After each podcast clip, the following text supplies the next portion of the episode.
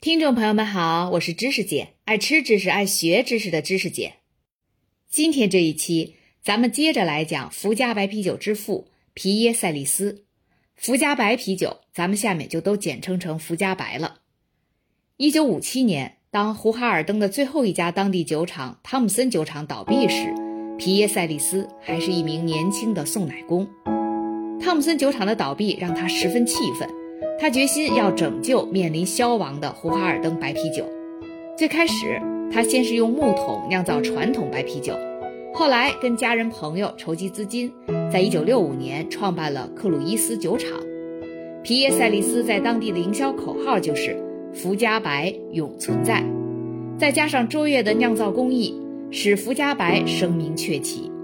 在酿酒业全球整合的时代，塞利斯先是在胡哈尔登。随后，在整个比利时开展基层广告宣传，重新找回地方特色啤酒的重要立足点。福加白的人气在接下来的二十年里不断飙升。然而，天有不测风云，就在1985年，赛利斯的事业蒸蒸日上之际，克鲁伊斯酒厂突遭大火，被彻底烧毁。由于投保额不足，赛利斯只有请求附近的酒厂协助重建。这时，位于鲁文的时代酒厂现身了，他们乐意帮助皮耶塞里斯重建酒厂，但有个附加条件，就是要换取百分之四十五的酒厂股份。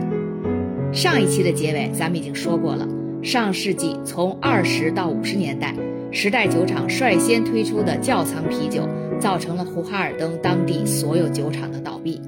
如今，他们看到赛利斯新推出的福加白异军突起，人气渐旺。感觉威胁到了自身利益，自然是要出手了。当时时代酒厂给出的价格是超出皮耶塞利斯的预期的，但是他不知道的是，时代酒厂多年来与皮耶伯夫家族串通，谋划着要统治整个比利时的啤酒市场。一九八七年，时代和朱皮勒正式合并成为英特布鲁。关于这一段，咱们在第十一期里曾经介绍过。英特布鲁既是两大比利时啤酒品牌的合并，也是两大啤酒家族的合并，而这个皮耶伯夫家族就是拥有朱皮勒的那个家族。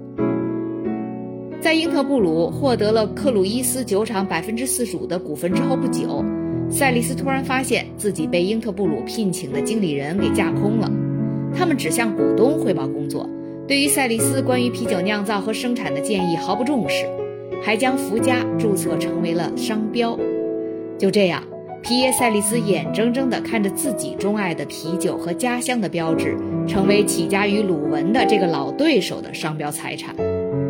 在接下来的几十年里，白啤酒的产量在这片宁静的村落不断增长，再次吸纳了大量的就业人口，将比利时白啤酒以前所未有的规模推向大众市场。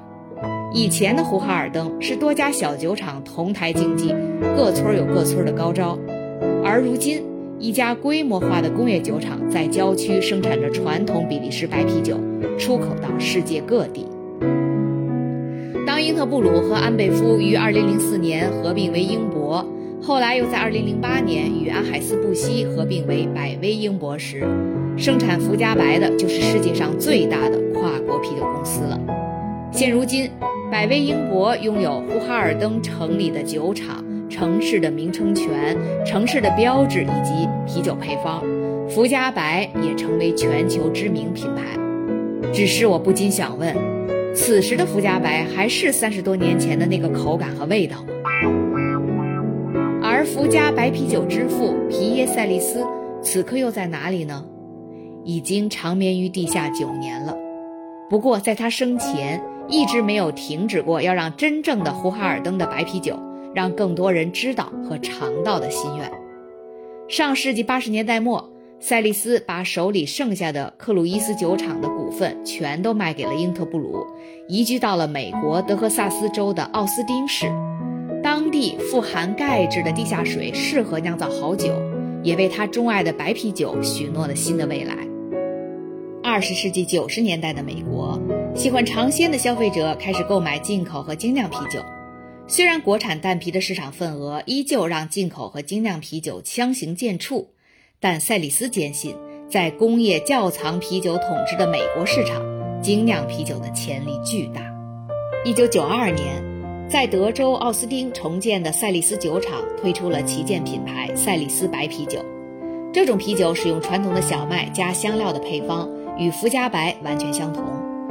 当时虽然美式蛋啤在德克萨斯文化中依然根深蒂固，但赛利斯白啤酒却在奥斯汀吸引了一小批狂热的追随者。还在萌芽状态中的美国精酿啤酒运动中，这种 Made in USA 的白啤酒也颇受好评。赛利斯白啤酒在美国啤酒节曾几次获得年度金奖。这种口味陌生的啤酒一开始让美国评委们感到很，但主办方很快就为比利时白啤酒增设了一个单独的评选种类。这时，美国的大型酒厂也开始逐渐意识到。投资新兴啤酒市场确实有必要。当时排名第二的米勒啤酒开始探索挖掘新兴的进口和精酿啤酒市场。赛利斯的酒厂及其成熟的源自于欧洲的酿酒技术引起了米勒的极大兴趣。我们在前面第十期和第十一期讲美国百威啤酒的兴衰史时，也屡次提到过这个千年老二米勒啤酒，朋友们应该还有印象。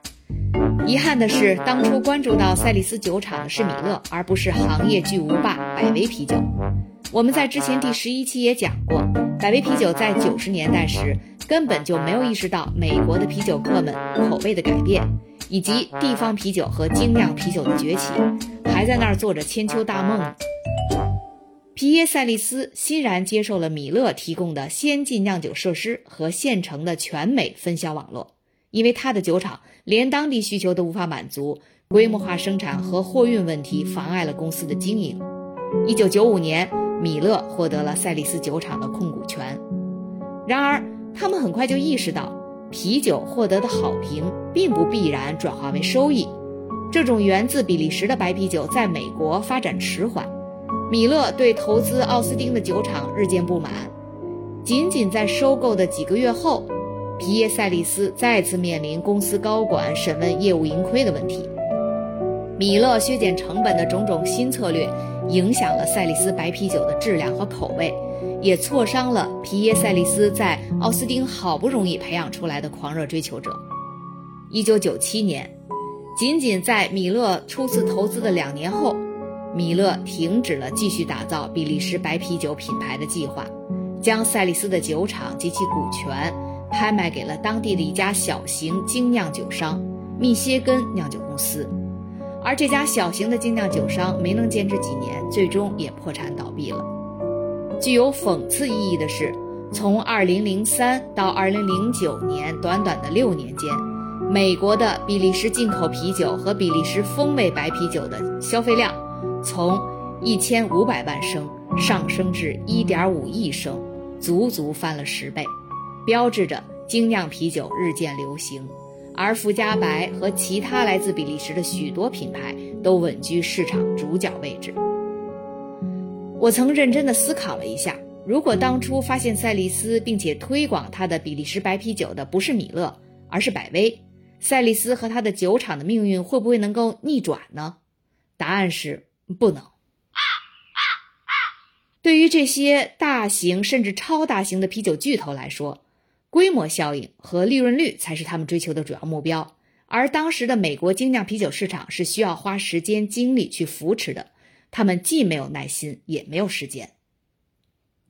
两千年，皮耶塞利斯回到了比利时，发现故国的白啤酒市场再次蓬勃发展起来。他此前创立的福加白已经占领了整个比利时。之后，英特布鲁与安贝夫合并成为英博。再之后，由英博和百威组成的啤酒航母百威英博将福加白推向了全世界。福加白之父皮耶塞利斯的心愿终于实现了。二零零五年，就在英特布鲁与安贝夫合并为英博的第二年，英博竟然企图将啤酒厂迁离发源地。随着福加白销量的上升，英博希望降低生产成本，于是。英博在鲁文的总部宣布了计划，要关停胡哈尔登的酒厂，把生产活动迁移到五十公里外的莫兹河畔瑞皮耶的大型厂房去。新上任的 CEO 卡洛斯·布里托拥有斯坦福大学工商管理硕士学位。由于他在削减成本方面从不手软，所以获得了“格杀勿论 CEO” 的称号。呃，卡洛斯·布里托这个名字听着耳熟吧？我们在第十二期讲百威啤酒世纪并购案时，讲巴西首富雷曼的那一期，可是费了不少笔墨介绍他。这位可是练《葵花宝典》的高手。地方抗议频频出现，建筑报端，民众用灰泥在城里各处涂写“福加白酿造于胡哈尔登”。英国的工人和比利时国民都参与了这次抗议。